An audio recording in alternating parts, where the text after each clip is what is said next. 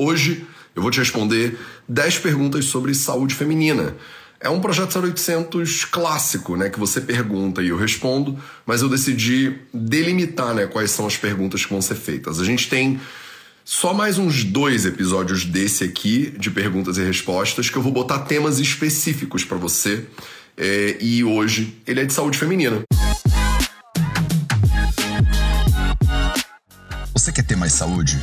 Gente, não tem segredo. É trabalho, disciplina e perseverança todo santo dia. Esse é o Projeto 0800. Salve, salve família Vida Veda, Projeto 0800 no ar. Vocês que estão entrando aí agora, que estão ao vivo aqui, têm esse privilégio, né, de mandar aí as 10 primeiras perguntas sobre saúde feminina. São as perguntas que eu vou responder. Então, larga o dedo aí nos comentários, manda sua pergunta e vamos que vamos. Bom dia, gostaria de saber sobre candidíase de repetição, disse Gabriele com dois L's Barcalo. Gabriele Barcalo pergunta, Matheus, eu tô na minha bola de pilates, tá? Só para vocês não estranharem que eu tô meio que quicando hoje, né? Gostaria de saber sobre a candidíase de repetição, quais são as causas da candidíase de repetição. Então, maravilhoso. Eu não vou falar né, do, do, da perspectiva tanto da ginecologia moderna, é, porque tem pessoas muito melhores do que eu para fazer isso. Inclusive, já entrevistei várias dessas pessoas, inclusive temos cursos com essas pessoas, né? Então, tem uma, uma gineco maravilhosa que chama a doutora Priscila Pirro, por exemplo, e a Pri Pirro, ela é a professora do módulo Transforme Sua Saúde Sexual dentro de um curso do Vida Veda que chama é, Transforme Sua Saúde né? Então, que chama TSS, inclusive, né? O TSS. vidaveda.org barra TSS, se você quiser saber mais sobre o TSS. Tem um módulo inteiro lá com a Pripirro sobre transformação da sua saúde sexual. Olha que coisa mais interessante. E já conversei com outras, né, maravilhosas, tipo Lydia Myung, tipo Bel Said, tipo, enfim, mulheres incríveis que vocês vão ouvir falar muito mais delas, inclusive aqui no Vida Veda nos próximos 12 meses. Como é que a gente entende candidíase de repetição né, na visão ayurvédica? Né? E principalmente, eu acho que a gente pode começar a live de hoje assim, porque eu com certeza vou me repetir muito, tá? Vou me repetir muito. Tem dois elementos fundamentais para você entender saúde feminina na perspectiva ayurvédica. O primeiro elemento é o Vata Dosha, especificamente uma parte de uma função do Vata Dosha que a gente chama de Apana Vayu. Tá? O apana vayu, o vata, que é o apana, ele faz o que? Ele faz apana, né? Ele bota tudo para fora, por debaixo do corpo. Então, do umbigo para baixo, a gente diz que prevalece, né, que existe uma predominância, que é o local natural de concentração natural de concentração do vata dosha tá? Então tudo aqui, ó, bexiga, é, útero, no caso do corpo feminino, né? Bexiga, útero, é, o, o, o cólon, grande parte dele, é, o, o finalzinho, o reto, ânus, isso tudo.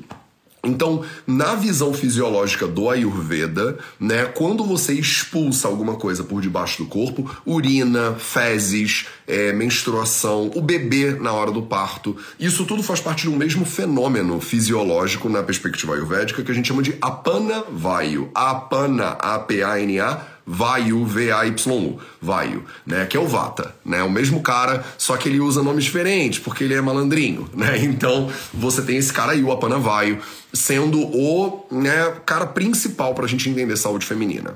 Beleza? Então guarda esse cara, que a gente vai voltar nele várias vezes, tá? E por outro lado, você tem uma frase que é muito emblemática dentro do, enfim, de todos os livros ayurvédicos, mas no, eu trago aqui para você o Ashtanga Hridayam, que lá no, teu, no seu Uttarstana, que é o último volume, lá no finalzinho, nos finalmente, né, quase acabando, ele fala, né, ele tem uma frasezinha muito bonitinha que fala sobre saúde feminina e encapsula muito do que eu tenho que trazer para você aqui hoje. E ele fala assim: Vimshatir vyapado yoner jayante dushta bhojanat Vimshatir vyapado yoner jayante dushta bhojanat. Então, dushta bhojanat, essa é a causa. Jayante, que gera. O que? Vimshati Ioni Vyapad, as 20 doenças de Ioni. Né? É a palavra que a gente usa para é, nomear aqui é, o sistema reprodutor feminino, de forma geral. A palavra ione significa origem, né? A palavra ione significa origem. Aquilo que dá origem ao que, Mateus? Ah, tudo, né? A tudo, a tudo que existe é o quê? É o útero, né? Então a gente louva, né, o útero feminino como o ione, né? Como a origem de tudo que existe, porque tudo que existe deriva da tua percepção, né? A tua percepção. Você olha para o mundo e você vê o mundo. Acho que é uma coisa dentro do meu olho. Você olha para o mundo e você observa o mundo e por isso ele é criado dentro da sua mente, inclusive, né? Então a observação do, da vida, do mundo, ela é fundamental para a existência do mundo na tua percepção. Né? Você só navega o mundo que você percebe. Ficou até filosófica essa frase, né? Mas é verdade, né? E na perspectiva védica, né, de forma geral, mais ainda. Né? Se você não tivesse aí os órgãos dos sentidos, você não teria realidade, você não teria vida, inclusive. Se você não tivesse o corpo, você não teria vida, você não teria realidade também. Se você não tivesse a mente, você não conseguiria observar nem processar essas informações. Então, é, o corpo, os órgãos dos sentidos e a mente são três dos quatro elementos principais da vida na perspectiva ayurvédica, né? Só que da onde vem o corpo? Qual é a origem do corpo? Qual é a origem dos órgãos dos sentidos? Qual é a origem da mente? Tudo isso começa, se origina no útero. então, o útero, Ione, ele é a base da vida e, por consequência, de tudo que existe. Só para dar, só para botar uma camada de pressão aqui sobre a importância do tema de hoje, da gente falar sobre saúde feminina, né? Então, quando você está falando de Ione, né, do útero, que é a origem de toda a existência, o Ashtanga Hridayam, que é um livro de 1500 anos atrás, ele diz Vimshatir Vyapado Ione. Então, o Ione Vyapado, as doenças do Ione, as doenças do útero, elas são 20. Né? Não são só 20, tá? Mas o Ashtanga Hridayam, ele exemplifica por meio de 20 doenças todas as outras doenças. Eles fazem muito isso nos Samhitas. Ele fala assim: vou te dar 20 exemplos e com base nesses exemplos você consegue desdobrar as infinitas doenças possíveis existentes aí na humanidade. Então ele fala as 20 doenças do ione, né, do útero, elas são derivadas de Ayante, elas são derivadas de quê? Dusta Bhojanat. Isso aqui é o ouro da parada. Se você só assistir a live até aqui, você já poderia pegar isso aqui, sair correndo e levar para sua casa. Dusta Bhojana. Bhojana significa comida, o alimento.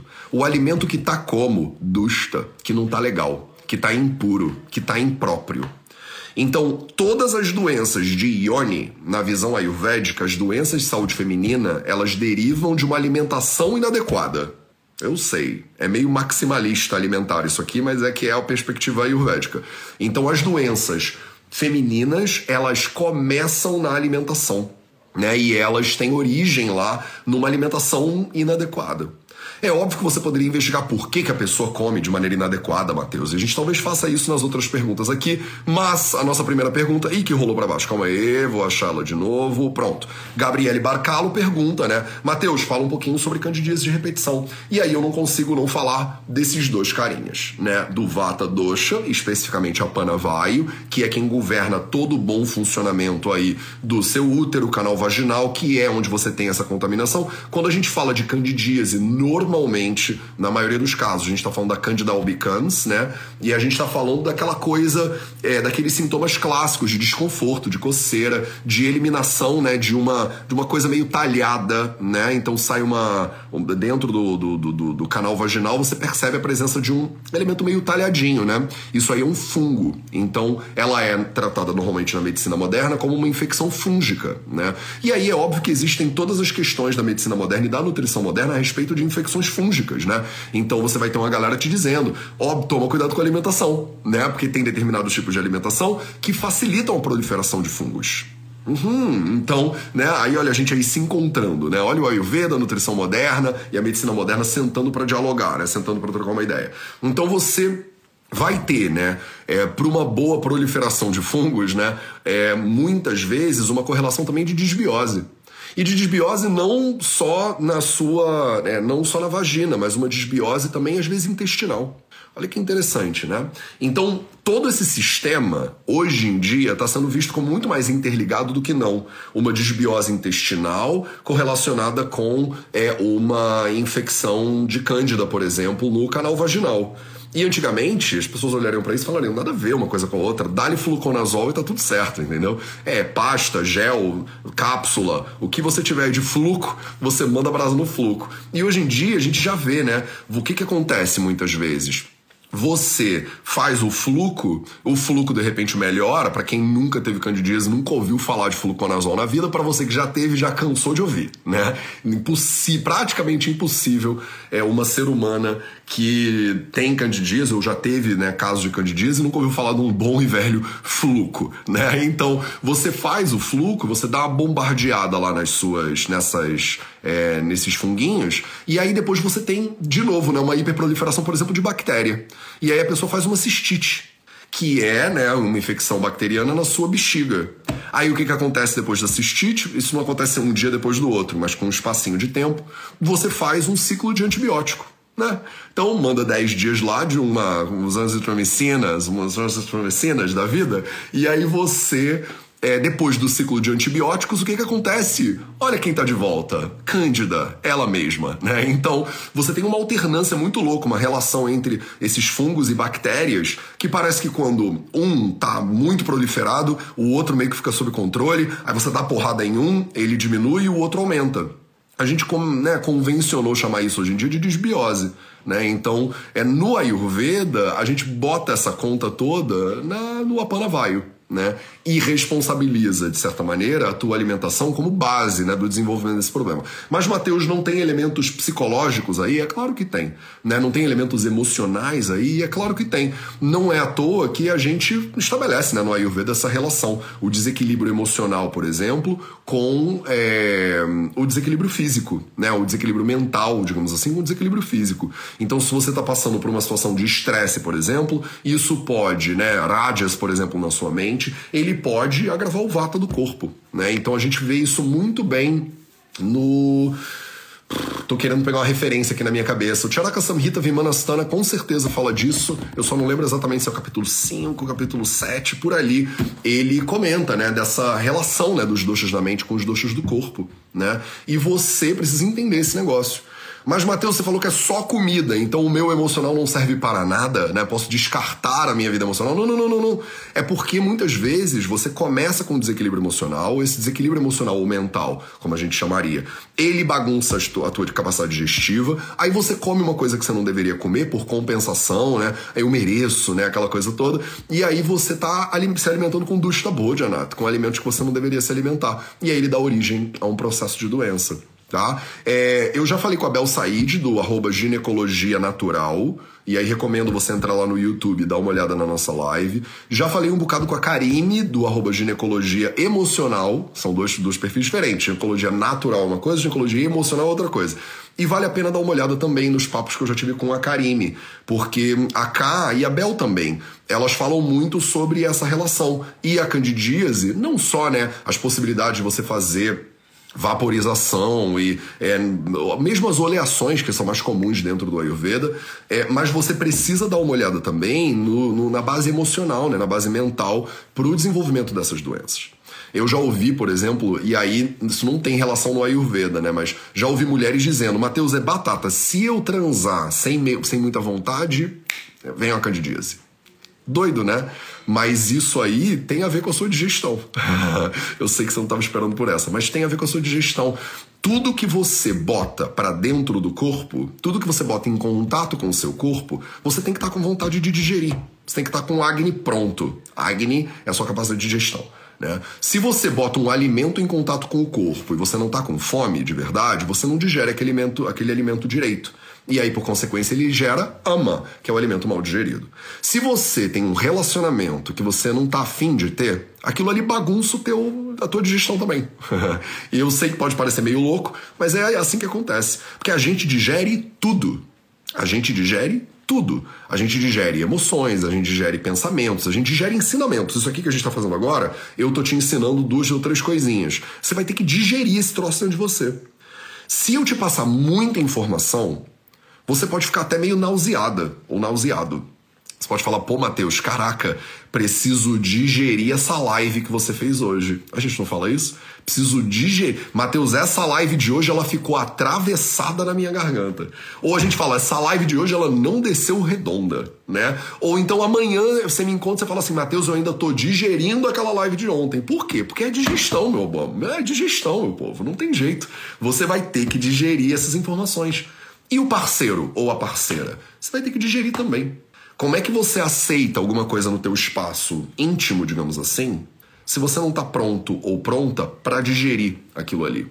Não digere aquele alimento, então de repente o homem ou a mulher que você transou, aquilo ali é dusta bodionata, aquilo é um alimento podre que você não deveria comer. E como tem, né? E como tem alimentos podres por aí que a gente às vezes se envolve com os alimentos podres, né? E não consegue digerir direito. Então, a má digestão de um alimento podre, seja ele literalmente uma comidinha, ou seja ele um, seja ele um ser humano que você não vai conseguir digerir direitinho, ele está na base das doenças é, do Ione, né, dos Ione Viapado. Aí o caldo deu uma engrossada boa, hein? Você já gostou, eu senti. Eu senti do meu lado de cada câmera que é, agora ficou uma engrossada legal. Porque você tava pensando que era que eu estava falando só de comida, né? Só de alimentos, só de brownie e de eh, torrada, né? Com requeijão. E não é isso. Né? Eu não tô falando só de comida, comida. Eu tô falando de tudo que você digere. A indigestão, ela é a base do problema. E muitas vezes essa indigestão ela é emocional. Ela é traumática, por exemplo entendeu? Então, Gabriele Barcalo, né, para você é, falar, falei sobre um pouco de algumas causas, né? Gostaria de saber sobre candidíase e repetição. As causas, ponto de exclamação, ela colocou, né? Então, essas são algumas das causas, né, da candidíase de repetição. E aí você precisa dar uma olhada bem legal é, no que, que você está comendo de forma geral, tá? No que, que você está comendo em termos de é, informações, no que, em termos de comida, em termos de pessoas também. Tá claro? Pergunta número um. Vamos para a pergunta número dois. Vamos ver. Qual é a visão é, do Ayurveda sobre a cólica? Pergunta Joaquim o gato. É um gato mesmo. É a foto de um gato. Joaquim, você é o primeiro gato que eu conheço que está estudando Ayurveda. Olha que maravilha. Então, Joaquim, underline, ou underline gato com dois T's, se vocês quiserem dar uma olhada no Joaquim o Gato, no Instagram. Eu não tenho a menor ideia do que é o perfil, espero que não seja uma coisa xenofóbica, machista, horrorosa, porque eu não conheço, mas está me perguntando qual é a visão ayurvédica sobre a cólica, né? E a visão ayurvédica sobre a cólica é, a cólica a gente chama de chula, né? Dor. Dor é chula, cólica é sintoma de vata agravado. Falei, né, que o vata era o primeiro elemento e alimentos horrorosos são, eram o segundo elemento, que a gente ia ficar voltando o tempo inteiro em todas as dez perguntas. Então, cólica, na visão do Ayurveda, é quando você está com o vata gravado. Beleza? Flávia, terceira pergunta, Flávia, VDM. Me pergunta, Matheus, como melhorar a TPM? Então, a TPM, também conhecida como a tensão pré-menstrual, né? Como é que você pode melhorar o período pré-menstruação? Né? Como é que você pode melhorar o período né, que antecede a menstruação para você não se sentir mal, para você não ter uma variação de repente de humor muito forte tal e tal. Existem elementos né, na TPM, eu, não, eu acho um pouco desconfortável falar TPM, mas tudo bem, vamos nela. Né? Esse período anterior à menstruação, que muitas vezes gera desconforto e desequilíbrio né, no corpo mesmo e nas emoções de muitas mulheres, comumente isso acontece, primeiro de tudo que ele não é necessariamente onipresente. Tá? Então é muito comum que mulheres que sentem né, esses desconfortos achem que isso é absolutamente natural do corpo feminino. Tipo, parece que ele veio escangalhado de fábrica, né? Meu, Matheus, meu, se você é depois da década de 90, você não vai entender escangalhado. Parece que ele veio quebrado de fábrica, né? Então, pra galera de antes da década de 90, escangalhado eu acho que estamos juntos, né? No escangalhado. Então, parece que o seu corpo veio escangalhado de fábrica. E ele não veio, né? Ele não veio. Ele veio muito bem, obrigado. Tem um elemento genético disso aí? Tem. Tem um elemento genético disso aí. Mas tem uma série de elementos que são é, socioculturais e de estilo de vida, né? Então, o que, que vai acontecer é, na menstruação? Né? Você vai expelir o seu endométrio caso ele não seja fecundado, né? Todo mês o corpo feminino ele meio que se prepara para reproduzir a gente tem um elemento de bicho muito grande, né? Que a gente esquece hoje em dia, com o metaverso e, ah, Matheus, direitos humanos e vamos conquistar não sei o quê, e saúde para todos, e coisas lindas e elevadas e filosóficas e iluministas, a gente esquece que a gente tem um elemento bem de bicho, né? E esse elemento bem de bicho, ele tem uma relação com os nossos hormônios muito forte e meio ele prepara o corpo feminino da menarca até a menopausa, todo santo mês ele libera um óvulozinho lá para ser fecundado. Então entende que é isso que está acontecendo né, com o corpo feminino. Independente de você achar isso maneiro, não maneiro, fisiologicamente isso está acontecendo. Seu corpo te prepara para criar, para reproduzir. Para reproduzir o quê? Vida. É para você ser uma deusa, basicamente, que é criação divina, digamos assim, para criar uma vida inteira, né? Na nos textos sagrados da Bíblia e tudo mais, quem é que cria a vida? Quem cria a vida é Deus, né? E aí eles esquecem de mencionar que não é só Deus, né? Então, né, Deus criou Adão e a Eva. Tipo, tudo bem, você criou Adão e a Eva, mas tipo, as mulheres criam tudo, todo o resto né, digamos assim.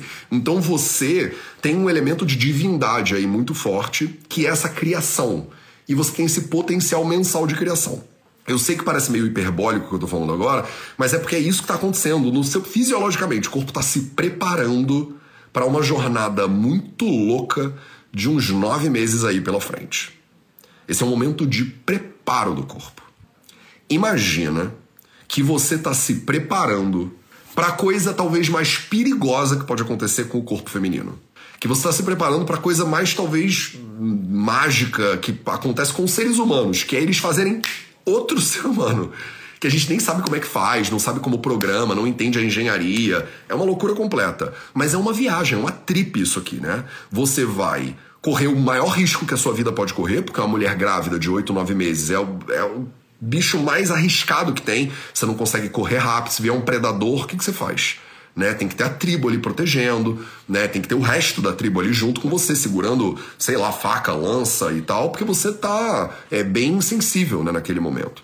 Não emocionalmente sensível, fisicamente mesmo. Vai correr com um ser humano de 4 quilos dentro da sua barriga, sem equilíbrio direito. É perigoso, né? Ficar grávida é bastante perigoso. E o seu corpo ele tá te preparando mensalmente para viver esse momento.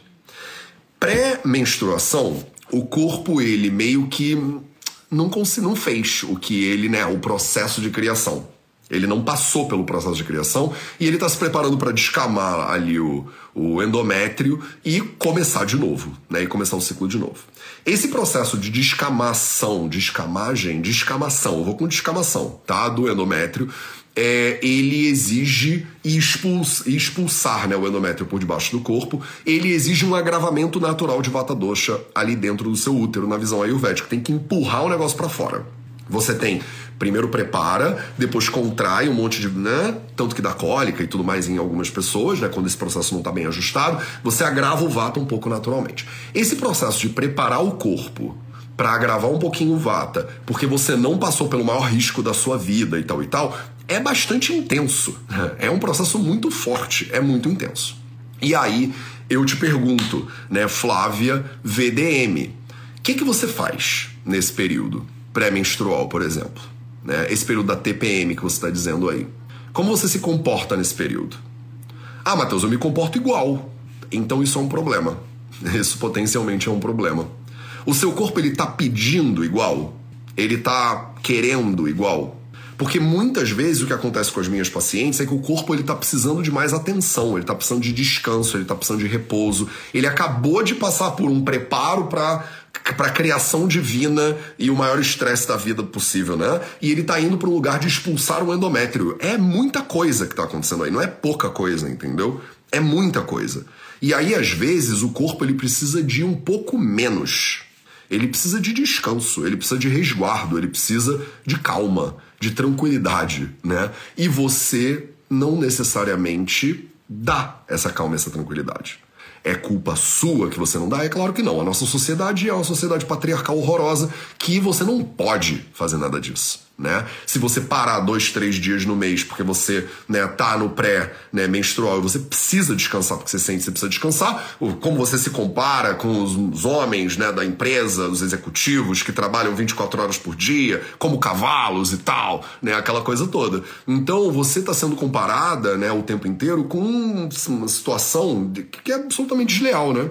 Eu ia falar uma palavra horrorosa, tipo um palavrão, me segurei, que bom. Né? Então, você tá o tempo inteiro sofrendo uma pressão de comportamento, de performance, que é, é nociva para todo mundo. Não é nociva só para as mulheres que estão na TPM. É nociva para todo mundo. Olha o mundo como ele tá, que você vai ver como ela é nociva para todo mundo. Mas ela é especialmente nociva para um ser humano que tá pedindo descanso, que tá pedindo repouso. Então, eu tenho muitas pacientes, por exemplo, que elas me dizem, Matheus, no pré-menstrual eu queria poder ficar bem tranquilinha. É isso o corpo ele está pedindo, né? Então como é que você pode melhorar a TPM? Você pode melhorar a TPM escutando o seu corpo. Eu sei, né? É, não, é que não é a nossa sociedade ela não é feita para você escutar o seu corpo, né? Ela é feita para você sei lá, consumir, né? Ela é feita pra você ficar doente e aí você consumir coisas quando você fica doente. Aí tem um monte de gente que ganha, né? Mas você não ganha. E aí quem é que ganha, né? Quando você não ganha? Tem alguém que ganha. Né? Então essa é a galera que, que ganha. E essa galera que ganha, normalmente é a galera que manda também e que cria esses sistemas todos que mantém a gente nesse lugar, né, ignorante e doente. Ignorante e doente é mais fácil de controlar, né? Então, os interesses estão meio que complicados aqui, né? A gente tem um conflito de interesses muito importante entre é, toda a cultura e sociedade e quem é que ganha quando você fica doente e ignorante e é a gente, né, que está aqui tentando melhorar um pouquinho a nossa saúde. Como é que você pode melhorar a TPM? Aprendendo a ouvir mais o seu corpo. É isso. Se ele está precisando de descanso, você, se for muito abençoada e sortuda, você deveria dar esse descanso pro corpo. Eu, eu sei que parece meio simplória a minha resposta, mas é porque é, é muito isso. Você está precisando ficar mais tranquila você tem um contexto social, profissional que te permite essa tranquilidade? Na maioria das vezes não tem. Na maioria das vezes não tem. Eu tenho muitas pacientes, por exemplo, que quando me dizem, cara, Matheus, eu fiz um teste. E aí, no outro mês lá, primeiro me alimentei melhor, né, a gente já falou sobre alimentação e a importância da alimentação, estilo de vida, né, atividade física. Então, você tem um elemento de quatro pilares da saúde fundamental aqui. Você conhece os quatro pilares? A alimentação, o movimento, o sono e o silêncio. Então, eu falo desse sistema, né, dos quatro pilares da saúde. Isso também é fundamental, tá? Mas mais fundamental é você conseguir ouvir o seu corpo. Você está precisando dormir um pouquinho mais? Você está precisando trabalhar um pouquinho menos ou nada? É, você trabalha numa empresa que de repente permite isso? Tipo, você consegue parar? Porque a gente tem dificuldade, no Vida Veda a gente tem dificuldade de fazer isso acontecer. E, a, e a, o Vida Veda é majoritariamente feminino hoje em dia, a equipe, a maioria são mulheres, e é difícil. É muito difícil. A nossa estrutura toda social, ela empurra, né, todo mundo, homens e mulheres, numa direção de produtividade, de não parar, não pode parar, né? Só que isso adoece. Então, estava falando, né? Eu tenho muitas pacientes que falam: olha, eu experimentei, né, num mês me alimentar melhor, né, fazer um mês todo bonitinho e tal e tal, e efetivamente, né, no pré-menstrual, respeitar as minhas vontades. Não estava afim de trabalhar, liguei para minha chefe, falei, olha, vou hoje amanhã eu vou ficar bem tranquilinha, depois eu faço o que eu tiver que fazer. E fala, cara, eu não senti nada. É muitas vezes a TPM, ela é um atropelar de necessidades, sabe? É quando você sente que você precisa de uma coisa, mas você não pode muito de doença, diga-se de passagem, tá? Vou sair da TPM e vou entrar em todas as outras doenças. Muitas das doenças são isso também. É você ter necessidades que seu corpo pede para você e que você não consegue respeitar. Não, porque não pode, né? Porque quem é né, fraca, né, frouxo, a gente é, ouve isso o tempo inteiro. Eu tava os últimos quatro dias lidando com desequilíbrio de saúde, por exemplo. Eu tava gripado, uma bobeira. Mas cada dia eu tava sentindo uma coisa diferente. Um dia eu senti dor de cabeça, um outro dia eu senti mais espirro, no outro dia eu senti é, mais coriza. Tava vendo, meus dois estão aqui, estão desequilibrando, estão loucões. Né? E eu tenho a liberdade, tenho o privilégio de poder ligar para os meus alunos e falar: a aula de hoje vai ser semana que vem. Não vou fazer né, ligar para os pacientes e remarcar o horário dos pacientes. Eu estou precisando repousar, eu não tô, não tô com condição de ficar botando. Posso fazer um esforcinho? Poderia, mas se eu fizer esse esforço, vai ser bom para mim no médio prazo, longo prazo? Não vai. E se eu remarcar os meus pacientes, vai ser horroroso para eles? Também não vai tanto. É, é mais uns diazinhos a gente se atende, tá tudo certo. Então, tem um equilíbrio social que a gente precisa encontrar também para permitir para outra pessoa desacelerar. Porque eu posso mandar uma mensagem para você dizendo assim: eu não tô legal, gente, não vou fazer o 0800 de hoje. E aí você vir todo violento pra cima de mim, né? Ah, tá vendo? Ah, E aí eu falo, "Ah, caramba, não posso desacelerar, porque aí senão o João fica chateado comigo. Então eu vou continuar correndo. E aí eu me destruo para não deixar o João chateado. Percebe? O tratamento para essas doenças, ele não é individual, ele é coletivo.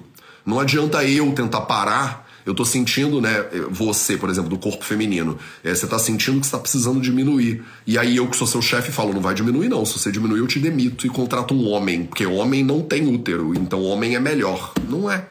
Se a gente não tem uma base de compreensão social que permite né, essas, essas oscilações, se a gente não tem uma construção profissional um pouco mais humana, na verdade, desculpa, muito mais humana, né, a gente não vai conseguir. As pessoas vão continuar como elas estão. Você olha em volta, tá todo mundo doente. Me alonguei demais, né? Mas entendeu? Flávia VDM, um pouquinho. Luana, Luana com dois N's, Oliveira, underline. Matheus, o que o Ayurveda fala sobre aquelas caixinhas de fumacinha íntima? Caixinhas de fumacinha íntima? Eu não sei o que que são caixinhas de fumacinha íntima. Luana Oliveira. Então eu não sei o que o Ayurveda fala de caixinhas de fumacinha íntima, mas o que a gente faz no Ayurveda sim é o Dhumapana. Eu fiz uma aula inteira sobre Dhumapana, né, que é o uso da fumaça, principalmente a fumaça medicada. A gente usa fumaça medicada para vaporização uterina também, tá? Então se a caixinha de fumacinha íntima for um instrumento para vaporização, por exemplo, a gente no Ayurveda usa essas coisas também. Então a gente usa como terapia, eu acho que essa é a pergunta número 4. É, né? Pergunta número 4. TPM, cólica e é, de repetição. Então, pergunta número 4, caixinhas de fumacinha íntima. É, então, você tem uma série de procedimentos que o Ayurveda usa né, dentro do ione, né? Ou perto do ione. Né? O mais comum que a gente tem é a oleação. Tá? A oleação que é, toma forma muitas vezes numa, num procedimento que a gente chama de ionipichu, né? É Quando você pega algum instrumento é, saturado em óleo e você introduz no canal vaginal, por exemplo, é como se fosse um absorvente, né? Você faz um algodãozinho, uma coisa. Não é um algodão daqueles de algodão frouxo, é tipo uma tela de algodão, como é que vocês chamam isso? Uma gaze, né? Uma gaze de algodão e aí você satura ela em óleo, por exemplo, introduz no canal vaginal e esse óleo pode ser medicado. Então a gente usa muito oleação. Mas a gente também usa fumaça.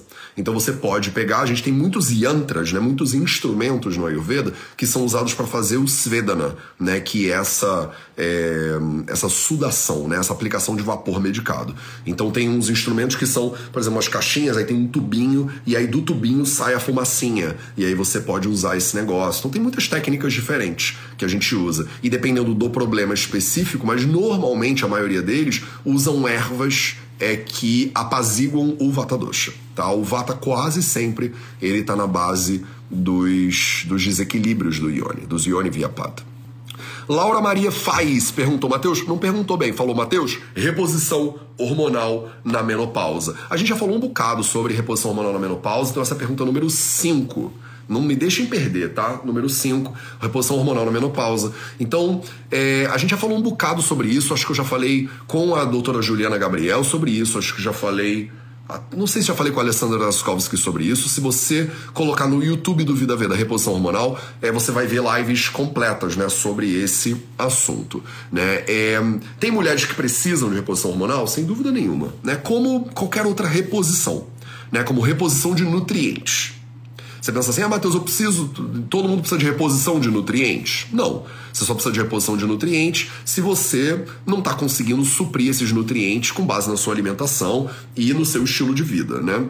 Agora, mesma coisa com a reposição hormonal. Né? Todo mundo precisa fazer reposição hormonal porque o corpo feminino veio quebrado e aí quando ele passa pela menopausa, ele quebra mesmo em 50 pedacinhos? Não. Né? Você tem gerações e gerações de mulheres antes desse tipo de é, ferramenta existir que sobreviviam muito bem obrigado. Tá? Se você for olhar lá as zonas azuis, por exemplo, do Dan Buettner, populações super tradicionais na ilha de Okinawa, na Sardenha, na Califórnia, que viviam mais de 100 anos, mulheres, bem, muito bem, obrigado. E não faziam reposição hormonal. Então, a reposição hormonal é absolutamente necessária, né, para o ser humano existir. Ela não é necessária. Mas, né, como tudo, como os avanços da medicina moderna, para algumas pessoas ela é maravilhosa. Né? Ela te ajuda a passar é, por uma situação que geraria um monte de desequilíbrios. Agora, a minha questão, que é a questão que eu acho que deveria ser a sua também fundamental, Laura Maria Faiz, é por quê? Porque a gente tem uma base de vida muito insalubre. Né? A gente tem uma base anterior à menopausa muito insalubre. A gente lida com a menopausa de maneira muito insalubre. Então a mulher, depois dos 50, 60, eu estava começando, quem fala muito sobre isso é a Cláudia Raia. Né? Olha só, a Cláudia me chamou pra gente fazer uma live, inclusive, eu não sei quando é que isso vai rolar, mas sobre isso, né? Porque ela fala muito da mulher depois dos 50 né? E como o mundo é. O mundo já é machista e patriarcal pra caramba com as mulheres em relação, de forma geral. E ela fala: Mateus, depois dos 50 é, mais, é muito pior. É mais violento. Parece que a mulher perdeu a função. Que ela não serve mais para nada, que ela deveria se retirar para um cemitério de elefantes e aguardar a morte. Um negócio horroroso, né? Então, a nossa maneira como a gente lida né, com o feminino de forma geral Tô falando de menopausa. Tem que ser revisitado. E a maneira como a gente lida com a menopausa de forma específica tem que ser revisitada. Mas não adianta nada se a mulher ou o homem se cuidam mal a vida inteira, quando chega nos 50 anos, o corpo começa a dar sinais claros de que ele não foi bem cuidado ao longo da vida toda. E aí, às vezes, a menopausa ela acaba sendo muito pior em termos sintomatológicos do que ela precisaria ser porque a pessoa já vem de uma base, de um histórico de outros problemas, entende? Então, às vezes, você vê o problema na menopausa e acha que o problema é a menopausa e acha que a reposição ela vai resolver o problema, porque o problema surgiu do nada. A sensação que a maioria das pessoas tem quando fica doente é que o problema, a doença, surgiu do nada. Mas ele não surge do nada. Você está nutrindo de forma negativa, digamos assim, durante 10, 20 anos antes você começa a nutrir muitas vezes o desequilíbrio que você vai ter na menopausa quando você tem 20 anos de idade, 30, 40, 50. Aí você começa a plantar, plantar, plantar, e aí ele vem morder você lá nos 50, 60. E aí não tem muito, né? O que, que vai fazer agora? Ou você vai ter uma paciência de Jeová, né, aqui, é, ou não tem muito o que fazer, porque é muito desconfortável, né? Mas é óbvio, né? É, tem uma série de sintomas. Ah, Matheus, eu tô fazendo reposição porque eu sinto calores noturnos. Tem maneiras de lidar com calor noturno, melhorando, por exemplo, né, a tua alimentação, o que, que você come no jantar. Né? Eu tenho muitas pacientes que têm né, calores da menopausa que a gente mexe, por exemplo, na rotina noturna e no jantar e melhora. Mas a pessoa quer jantar o que ela quiser, na hora que ela quiser, tomar um vinho, ver um filme até meia-noite, mexer no celular até duas da manhã e achar que o corpo vai funcionar incrível durante a noite e não vai. Né? Não é nem o corpo feminino que não vai, é nenhum corpo vai. Então, se você tem uma rotina de vida que é muito ruim para tua saúde, a menopausa vai ser pior ainda, né? Resumindo, é isso. Mariana Osborne pergunta: Mateus, bom dia. Poderia falar sobre como os doxas se comportam durante o ciclo? Mariana Osborne, é, não tem muito. Infelizmente, os doxas não se comportam durante o ciclo como um estrogênio e progesterona, né? Com tantas oscilações maravilhosas, né? Gráficas e tal.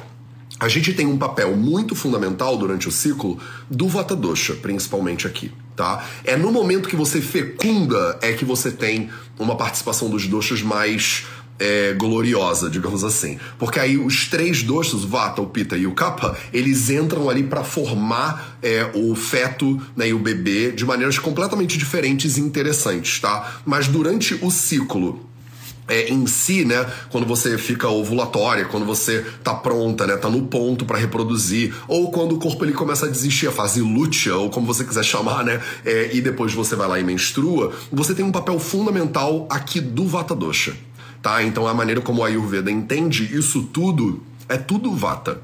Né? É o vata que pega o seu óvulo e aí carrega ele lá pelas suas trompas, né? É o vata que prepara lá o endométrio, é o vata que empurra o endométrio para fora. Então tudo que acontece nessa região abaixo do umbigo tem um papel é mais protagonístico, digamos assim, do vata dosha. Essa foi a pergunta 7 ou a pergunta 6? Já me perdi, tá vendo? É, policortelace, Matheus fala sobre candidíase, já falamos, foi a pergunta número 1. Um. É, Flávia VDM, Matheus, pode malhar na menstruação? Aí, Flávia, depende, Flávia. Essa é a pergunta número 7 ou número 8? Tô perdido geral. Então vamos fingir que ela é a pergunta número 7 e vamos ver quantas eu consigo fazer. Pode malhar na menstruação? Poder pode. Você pode tudo que você quiser, tá? Eu não sou ninguém que vai te dizer que alguma coisa não pode ou que você não pode alguma coisa. É, a grande questão aqui não é se você pode ou se você não pode. A questão é se você deveria. E isso vai variar mês a mês. A menstruação, ela é um momento no qual, já falei, né, o vata ele agrava para poder empurrar o endométrio para fora. Se o vata está fisiologicamente agravado e você faz atividade física em cima disso, a atividade física, que a gente chama de vyayama, né, em sânscrito, ela tende a agravar o vata. Então não é incomum que mulheres que ficam muito fisicamente ativas, com trabalho, com estresse, com malhação, durante a menstruação, se sintam pior durante a menstruação. Por exemplo, o segundo dia tem um fluxo pior, sente cólica menstrual e tal e tal. Não é à toa que a recomendação clássica dos samitas é repouso durante a menstruação. Tá? A recomendação clássica dos samhitas é que a mulher fique em resguardo durante o período, durante os primeiros, os primeiros dias da menstruação, sem nenhuma é, nenhuma dúvida, né? A recomendação clássica é repouso e resguardo. Tá? Por que repouso e resguardo? Porque já existe uma tendência do vata estar tá agravando naturalmente para expulsar o seu endométrio. Se você errar na dose da atividade, o vata ele pode explodir. E o vata, ele é a base da maior da maioria das doenças que existem. Se juntar o pita e o kapha, não dá a quantidade de problema que o vata gera. O Vata é tão responsável por tantos problemas diferentes que a gente toma um cuidado extra com o Vata. E daí deriva essa recomendação de repouso durante a menstruação. Se já tá com o Vata meio agravadinho, toma cuidado para não desequilibrar. Agora, dito tudo isso, essas são as recomendações clássicas. Tem mulheres que seguram muito bem a atividade física durante a menstruação? Tem. Tem mulheres que se sentem melhor quando fazem atividade física durante a menstruação? Tem. E aí você tem que pensar, pô, Matheus, calma aí. Não, né? Não, não, não, deveria ter. Mas é claro que tem. É só você entender como é que funcionam os doxas no corpo. Uma mulher que é mais lá, por exemplo, tem uma predominância maior de capa doxa, ela é mais robusta, ela tem uma tendência mais estável de saúde, ela vai ter uma tendência a desequilibrar muito menos o vata às vezes para essa mulher, um pouquinho uma pitada de atividade física durante a menstruação pode ajudar o vata a dar a gravadinha que ele precisa para o fluxo menstrual fluir de uma maneira mais interessante. Então, dependendo do corpo né, que essa pessoa tem, é, a atividade física pode ser até benéfica, mas na maioria dos casos, os clássicos ayurvédicos eles recomendam precaução. Precaução. Cuidado. É isso que eles recomendam. Tá claro? É, pergunta número 8 ou 9. Angélica Garavazzo. Como devemos nos alimentar na menopausa? Angélica Garavazzo, como você deveria se alimentar todo dia da sua vida. Todo santo dia da sua vida. Você deveria comer com base em três coisas. Eu sempre falo isso, né? Vocês já cansaram desse negócio? Né? Com base em três coisas. Primeiro, você deveria comer na frequência adequada para o seu corpo. Primeiro elemento da alimentação saudável é frequência. Você não deveria comer oito vezes, seis vezes por dia. Tá? O Ayurveda recomenda que uma pessoa saudável deveria fazer duas refeições por dia. Esse é o Sushruta Samhita no Uttarasthana, né, que é o último volume do Sushruta Samhita. Ele fala claramente: uma pessoa saudável deveria comer duas vezes por dia. Mateus, mas isso é um horror, isso é um absurdo, eu não aceito. Ayurveda, uma, não, não quero, não posso, não vou, deleta essa live, cancela, né? Tá bom, você não quer. Calma, calma! Você não quer comer duas vezes por dia? Come três. Café da manhã, almoço, jantar faz uns intervalinhos de 4, 5 horas entre cada refeição, você vai ficar bem, tá tudo certo, não tem problema, tá? Três refeições por dia, a gente fecha no três, já que você não quer fazer duas, não tem problema. Faz três, mas não faz cinco. Quer lá, lanche, é, ceia, né? Lanche pré, não sei o que, lanche pós, pré-treino, pós-treino. Daqui a pouco tá comendo oito vezes, aí a frequência fica muito alta, né? Pra visão ayurvédica. Você deveria comer, você deveria esperar. Aí deixa o corpo digerir, 4, 5 horas, aí come de novo, tá? É, segunda coisa, você deveria comer com qualidade, né? A qualidade adequada. A qualidade adequada para você, para o seu corpo. Então você come alimentos de pacote, um monte de porcaria processada e ultraprocessada, um monte de coisa que tem coisa que você nem sabe o que é. Você sabe o que é maltodextrina? De repente você não sabe, então não come. É o açúcar do, do, do, do milho, tá? Mas não importa para você. Se você não sabe o que é, não come. Ah, Matheus, mas eu não sei o que é benzoato de Vrubbles. Você não sabe o que é benzoato de Vrubbles? Come uma coisa que tem benzoato de Vrubbles dentro. Né? Ah, mas tem escrito aqui que um dos ingredientes do meu alimento é um metil dietil. Não, você não sabe química, não come, entendeu?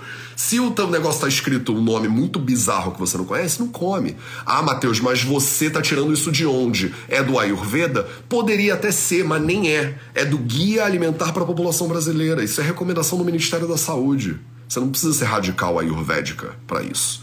tá? Você não reconhece os alimentos, não come. Então você não deveria comer mais coisa, muita coisa empacotada. Isso não é, isso tem a ver com a menopausa? Não, tem a ver com ser saudável.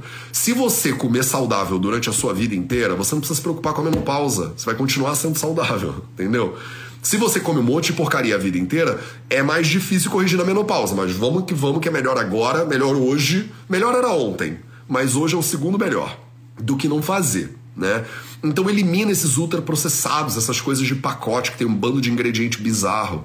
Né? Elimina esses alimentos. Se você eliminar os ultraprocessados, acho que você já andou milhões de milhas, né? É, recomendação também, né? Faz de uma alimentação baseada em plantas, majoritariamente baseada em plantas, você não precisa ser vegetariana para ser saudável, mas majoritariamente baseada em plantas precisa.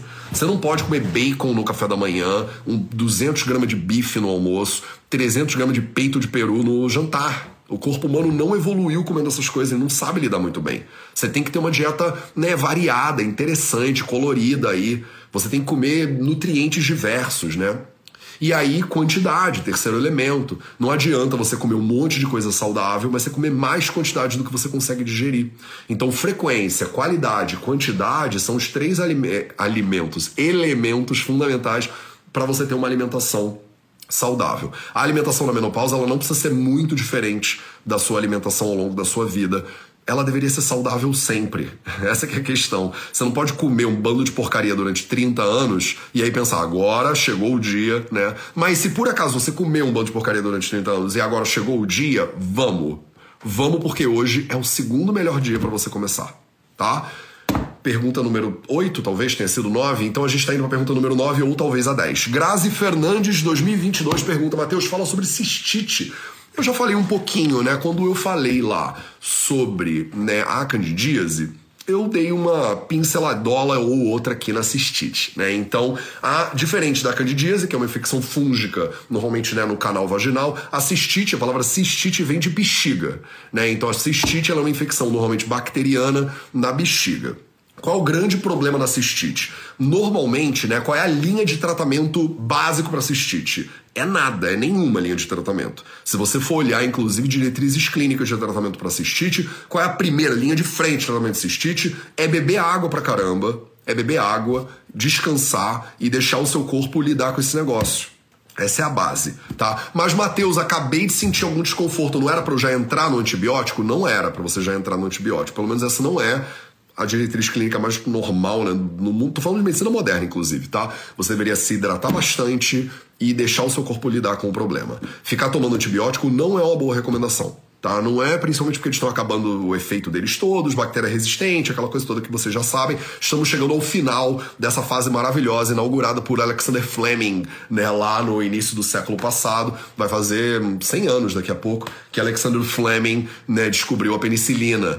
E agora a gente está chegando ao final dessa era dos antibióticos, né? Que a gente pode ficar lascando antibiótico em tudo porque eles estão parando de funcionar. Né? Então, qual é o problema? Qual é o medo das pessoas? Mas, Mateus, o meu medo é: se eu não tomar antibiótico logo de cara, a cistite ela pode subir.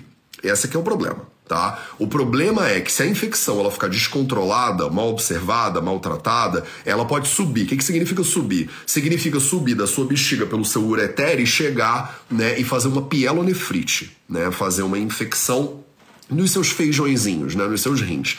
Então, se ela subir, aí o problema fica muito mais grave. Mas isso não significa que ela sempre sobe, isso não significa que a linha de tratamento primário é fazer um ciclo de 10 dias de antibiótico. Não é, tá? Então a cistite, ela de novo, ela é uma infecção, ela é derivada de alimentação na visão ayurvédica, para muitas mulheres, principalmente cistite de repetição, ela é contaminação de é, E. coli, né? É uma contaminação cruzada de E. coli. Então a E. coli, que é uma bactéria muito normal no seu intestino grosso, por exemplo, ela não deveria estar tá na sua bexiga. Então, às vezes acontece porque no corpo feminino a entrada da uretra é muito perto da entrada do ânus, né? O, no corpo masculino, o pênis, ele acaba afastando né, a entrada da uretra, que é o buraquinho por onde você faz xixi, tá? A entrada da uretra ela fica mais distante da entrada do ânus, então é mais difícil ter essa contaminação. No corpo feminino, essas entradinhas são parecidas. Você tem o ânus, canal vaginal e uretra, é tudo muito perto. Né?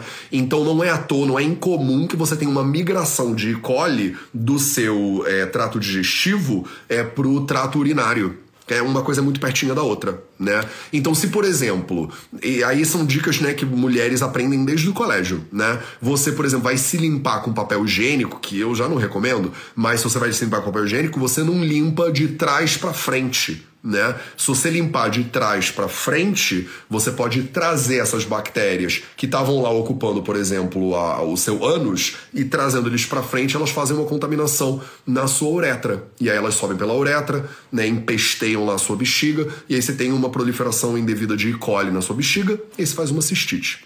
Aí você faz um antibiótico para cistite, que não é a linha básica, mas que às vezes chega no ponto que tem que tomar mesmo. Aí você gera um desequilíbrio, uma desbiose, e aí tem uma hiperproliferação de cândida, aí faz uma candidíase. Aí você faz o fluco, já falamos sobre isso, né? Então não preciso me repetir. Mas a cistite, então, por exemplo, a maneira como você faz higiene pessoal é fundamental na cistite. Mas a maneira como você se alimenta, e aí como você vai fazer a proliferação dessas bactérias no seu intestino, também é fundamental para cistite. Né? Se você come muito é, errado, né? Muitos alimentos. Já falei do, da alimentação saudável na pergunta anterior também, né? Então, alimentos muito insalubres, você pode ter uma proliferação de bactérias mais complicadinhas aí também, o que pode fazer com que elas migrem com mais facilidade e aí ocupem lá sobre né? e a cistite. Então, a alimentação saudável está na base das doenças do Ione na visão do Ayurveda.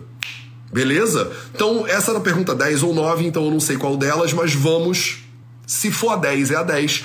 Se eu já fiz a 10, essa é a bônus. Vitória underline ML Salgado. Tenho 5 minutos para uma hora, então fechamos perfeito. Matheus Mirena atrapalha a saúde da mulher no médio e longo prazo?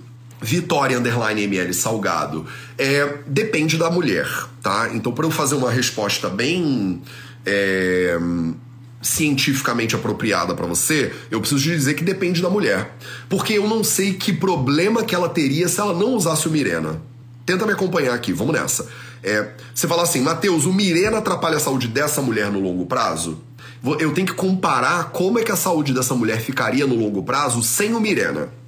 Então imagine nós, imagine-vos que essa mulher tem algum problema que o Mirena tá resolvendo e que ela não resolveria de outra maneira. É uma hipótese. Eu não sei quem essa mulher é. Então imagina, Mateus ela tem síndrome do ovário policístico sei lá. E o síndrome policístico, a gente tem que suspender a menstruação dela, porque se ela menstruar, ela tem endometriose. Pronto, um exemplo melhor. Ela tem uma endometriose muito furiosa. É uma endometriose muito furiosa que ninguém consegue controlar de jeito nenhum. E aí todo mês, se ela menstruar, Matheus, esquece. Se ela menstruar, detona o cólon dela, detona, ela fica com a ela sente dores homéricas, tem que parar no hospital todo mês e tal e tal que, que a gente faz? Será que o Mirena, no médio prazo, ele ajuda na saúde dessa mulher? Considerando uma sociedade na qual não existe possibilidade de tratamento para essa endometriose, só o Mirena, de repente isso vai ser bom para ela. De repente, tá? De forma geral, e agora puxando a brasa para os meus legumes ayurvédicos aqui, né? De forma geral, o Mirena, o Mirena é um DIL, tá? O Mirena é um. É, como é que fala isso em português? É um device intrauterino não sei o que, alguma coisa intrauterina, porque em inglês é device, né? Mas é uma, um negócio intrauterino, né? É, como é que você fala isso em português? IUD é o devi, de, dispositivo? Deve ser dispositivo. Dispositivo intrauterino? Talvez seja essa a tradução, né? Então ele é um negocinho que você bota dentro do seu útero lá, e o Mirena especificamente, ele tem uma base hormonal, né? Então ele fica bloqueando a menstruação. Em casos nos quais a menstruação ela é nociva, ela tá bota a mulher em risco de vida por algum motivo, aí o Mirena ele poderia ser recomendado dentro do contexto no qual você não tem outra solução para o problema. Tá? Mas qual o problema aqui na visão ayurvédica? Toda vez que você, de alguma maneira, incomoda, para, bloqueia o fluxo menstrual, e o Mirena, ele atrapalha, bloqueia, ele faz tudo isso com o fluxo menstrual, porque ele elimina, né? Ele top o fluxo menstrual. Ele suspende, ele bloqueia o fluxo menstrual. Toda vez que você faz isso, adivinha com quem você está mexendo. Vitória Underline ML Salgado. Vocês já estão me ouvindo aí há uma hora, né? Quem tá aí? Com quem você mexe na hora que você para a menstruação? Com quem você mexe? Fala aí nos comentários. Estamos indo para a reta final dessa live. O mais normal não é usar o Mirene menstruar, tá? 77 Bia Garcia. O mais normal é que o Mirene ele suspenda a sua menstruação. Mas a galera tá dizendo aí em massa nos comentários, né? Com quem que você mexe? Você mexe com o Vata. Lembra que eu falei que o fluxo menstrual ele é derivado né, do, do trabalho, da fisiologia do próprio Vata Dosha? Então, quando você bloqueia o fluxo menstrual, que é o que muitas vezes é o objetivo né, do uso do Mirena, é você gera um problema né? Você gera um grande problemão, que é você bloqueia o fluxo do Vata Dosha. Mas, Mateus, por que, que bloquear o fluxo do Vata Dosha é um problemão? Eu falei isso na live de ontem, talvez, porque tem duas coisas. Anteontem? Porque tem duas coisas que agravam o Vata. E muitas vezes as pessoas perguntam, mas Mateus, o que é esse bloqueio do Vata? Pronto, temos um exemplo aqui agora do bloqueio do Vata. Né? Quando você bloqueia o Vata Dosha, ou quando você perde tecido, você agrava o Vata. Né? O Shloka diz, Vai ordatuk shayat kopo margasya varanena cha. Né? Margasya avarana. Quando você faz margasya avarana, você faz avarana, bloqueia margasya, o caminho, né? os caminhos dele, né? do Vata Dosha, você agrava o Vata. Então, na hora que você bloqueia o fluxo menstrual natural, você está gerando um potencial de agravamento de vata dosha para o médio e longo prazo, que foi a pergunta. Tá? Então, no médio e longo prazo, não é incomum que o vata ele vá agravando, às vezes com consequências muito negativas para o corpo feminino. Então, tem não poucas pacientes minhas que chegam com Mirena e que eu aconselho retirar ou rever o uso do Mirena com a ginecologista é, dela. Às vezes eu recomendo, né, alguma gineco, tipo a Bel Said, é, por exemplo, a Lídia Myung, por exemplo, a Pripirro. E eu falo, olha, dá uma olhada com uma boa gineco, né, para você ver é, se isso, se o Mirena é mesmo necessário. Porque na visão ayurvédica, o bloqueio do fluxo natural, ele né, impede o fluxo do Vata. E se você bloqueia o fluxo do Vata, o Vata grava. No curto prazo, isso não é um problemão. Mas no médio e longo prazo, que foi exatamente a pergunta da nossa colega, é um problemaço. Tá claro? Esse foi o nosso projeto 0800 de hoje. Já passei de uma hora. Hoje eu respondi 10 perguntas, talvez 11, sobre saúde feminina. Eu volto amanhã às 8 horas da manhã. Eu vou fazer sábado e domingo agora. Então, se você quiser, sábado eu vou estar aqui, domingo eu vou estar aqui também, tá? E amanhã eu vou responder 10 perguntas sobre terapias ayurvédicas. Se você quiser saber sobre panchakarma, se você quiser saber sobre oleação, se você quiser saber sobre násia, sobre o que você quiser, amanhã as 10 primeiras perguntas que chegarem aqui sobre terapias ayurvédicas vão ser respondidas e eu te vejo lá. O nosso 0800. Um excelente dia para você. Amanhã tamo junto aí de novo.